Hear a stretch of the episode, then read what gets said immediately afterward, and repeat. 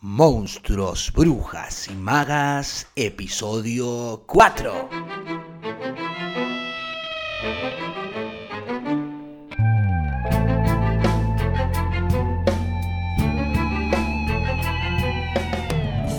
Bienvenidas, bienvenidos y bienvenides a un nuevo episodio de Monstruos, Brujas y Magas un podcast producido por la Crespo Estudio, espacio multiplataforma que desarrolla actividades de formación, investigación, participación y encuentro vinculadas al teatro, el cine y la literatura actividades entre las que se encuentra el Club de Lectura Alto Viaje y de la cual se desprende este ciclo especial que se suma a la programación del canal y que te invita en lo que queda de este 2021 a conocer autoras y escrituras no binarias a través de la lectura que compartirán nuestras invitadas e invitades.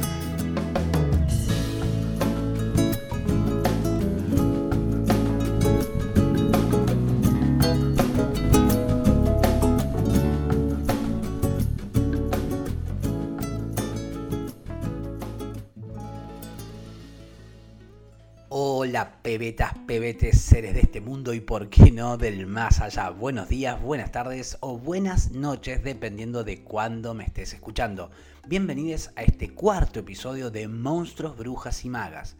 El episodio de hoy va dedicado a quienes me dijeron que comenzaron a escuchar el podcast y a quienes me hicieron llegar buenos deseos, sugerencias, comentarios, ideas a quienes han hecho llegar sus valoraciones y comentarios en iBox, a quienes se han suscrito en Spotify, Apple Podcast y bueno, en cualquiera de las plataformas de podcast de donde me y nos escuchen. En fin, a todos les que han encontrado que este contenido les es de interés y me lo han hecho saber. Recordá que si deseas que continúe es clave tu apoyo interactuando a través de esas plataformas, de nuestras cuentas en Instagram, Facebook, YouTube o bien colaborando con aportes a través de los links que dejo siempre en la descripción de cada programa. Te recuerdo que puedes sumarte a nuestras actividades actuales, el club de lectura, el taller y la jam de escritura. Cualquier cosa, contáctame para apoyar el programa y hacer todo esto sostenible.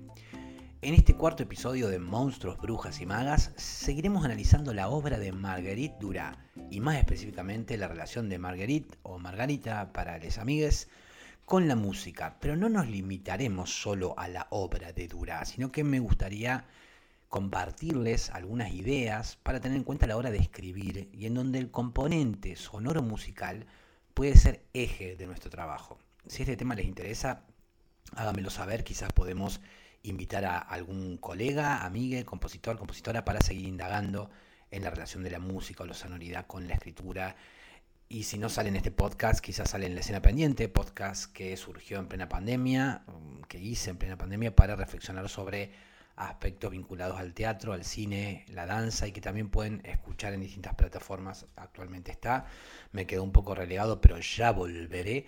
¿Por qué no? Por ejemplo, con este tema, a través de una entrevista que focalice justamente más específicamente en el trabajo sobre la música, el sonido aplicado a la dirección, creación de una obra de teatro, de danza o, por qué no, audiovisual. Bueno, queda ahí en el tintero, ustedes me dirán y será en tanto haya quórum. Bueno, vamos ahora a lo nuestro la música en la obra de Marguerite Duras, o Margarita, una de las últimas autoras que leímos en Alto Viaje, Club de Lectura de la Crespo Estudio. En otras lecturas que aprendimos en el club y que seguramente también iré compartiendo con ustedes, conversamos con los participantes sobre la relevancia que podía tener la música como elementos, la música y la sonoridad, como elemento significativo en la escritura de autores como Cortázar, Manuel Puig, ya sea por la referencia, alusión a algunos temas musicales, que se incorporan eh, y que son significativos en la trama, o por la presentación que se hace de un personaje, del universo de un personaje a través de un tema musical, o por qué no, a través de la incorporación formal de elementos rítmicos,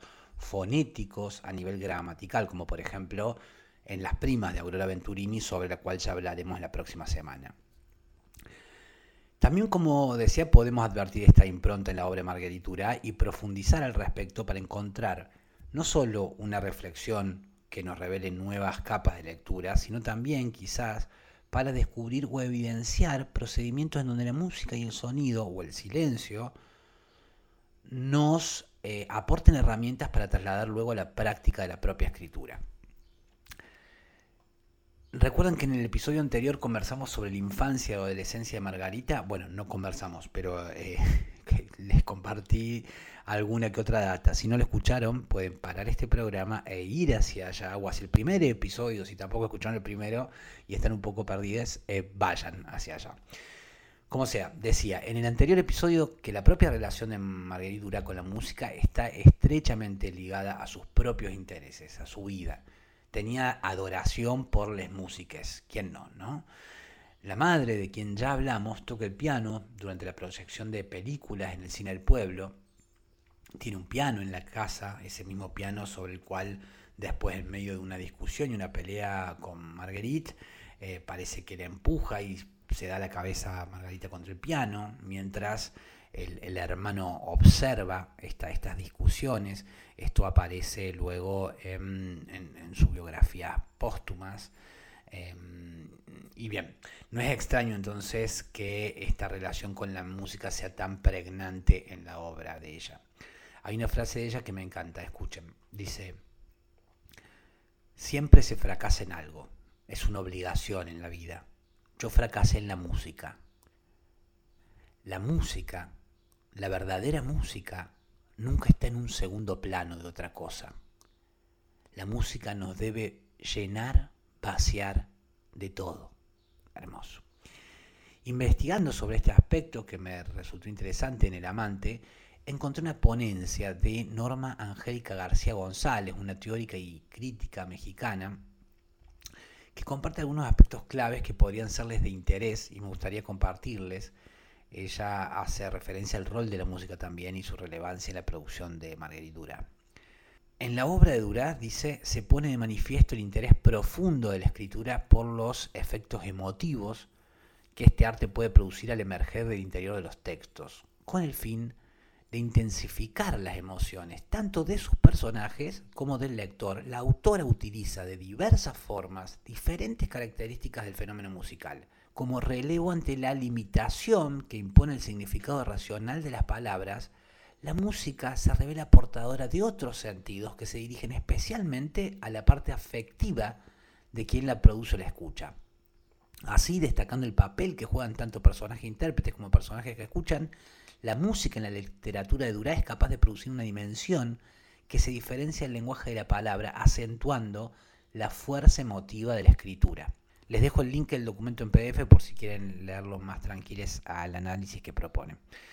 Entonces, más allá del lenguaje, y a partir de esto también o vinculado a esto, la narración, tanto en su expresión oral como escrita, deviene sonoridad, ya sea de manera directa y evidente a través de los elementos constitutivos como volumen, timbre, ritmo, melodía, que se expresan a través de la voz, en este caso la oralidad, como aquellos que se revelan a través de la organización o reorganización o deconstrucción o reconstrucción de las normas gramaticales que los autores utilizan con el objetivo de apoyar, guiar un procedimiento formal para reforzar justamente el contenido de este objetivo o subjetivo de la narración.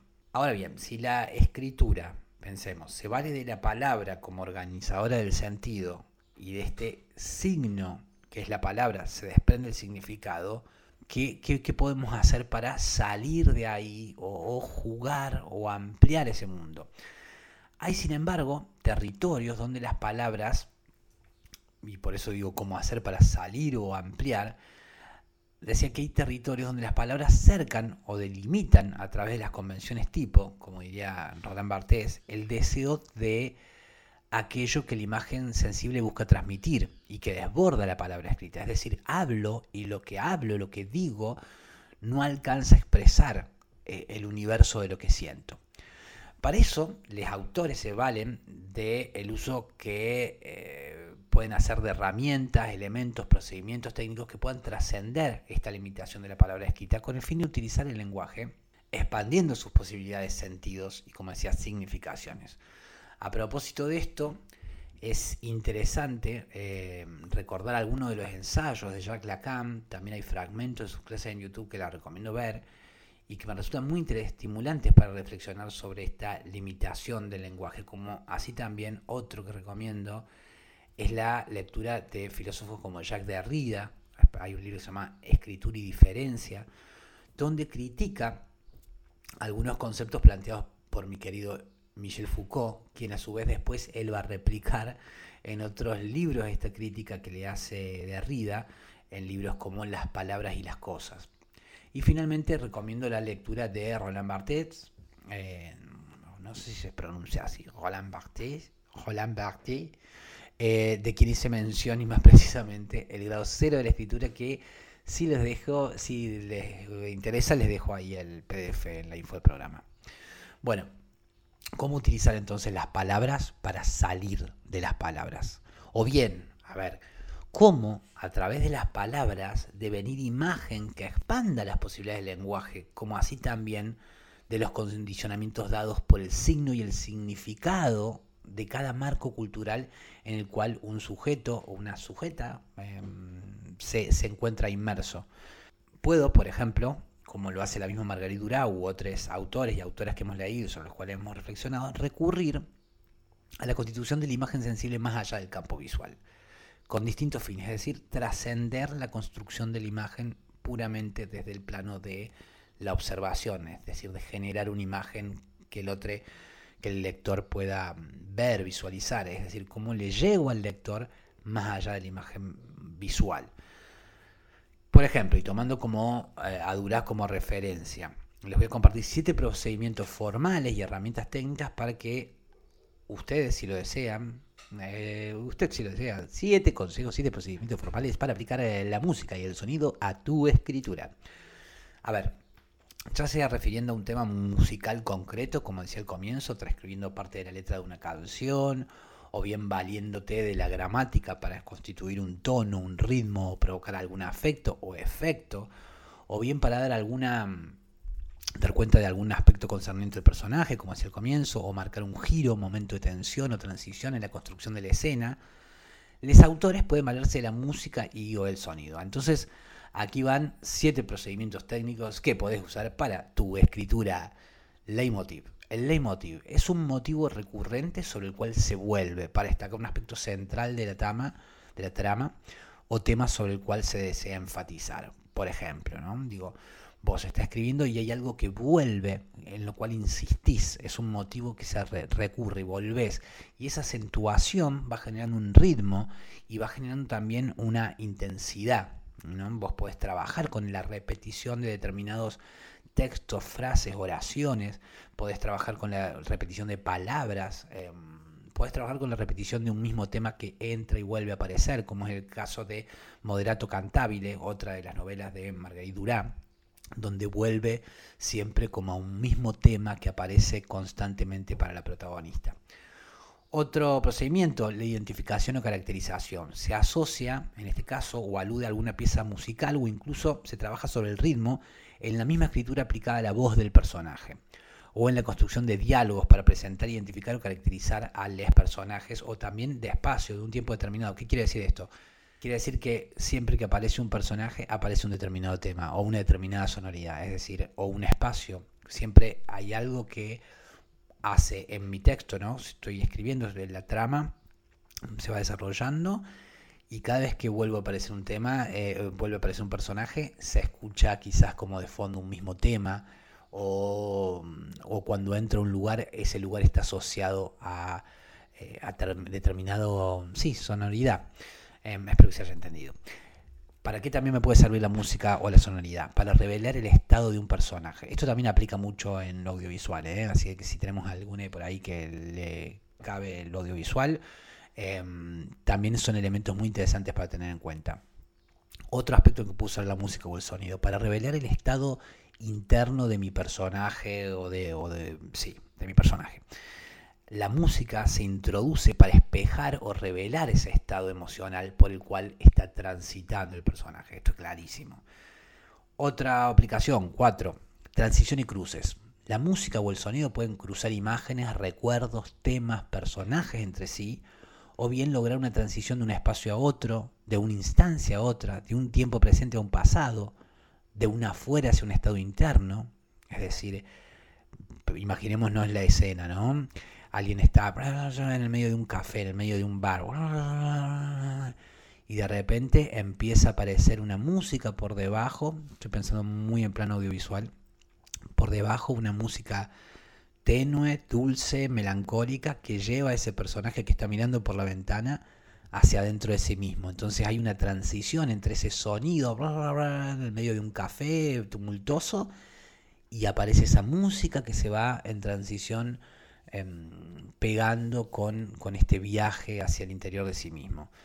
Esto puede darse a su vez por corte, por contraposición, por superposición, ¿no? gradual o repentina. En este caso que decía yo es una Em, superposición gradual. Se va yendo el sonido del café mientras va apareciendo gradualmente el sonido de esa música que el personaje le recuerda que es el momento del pasado.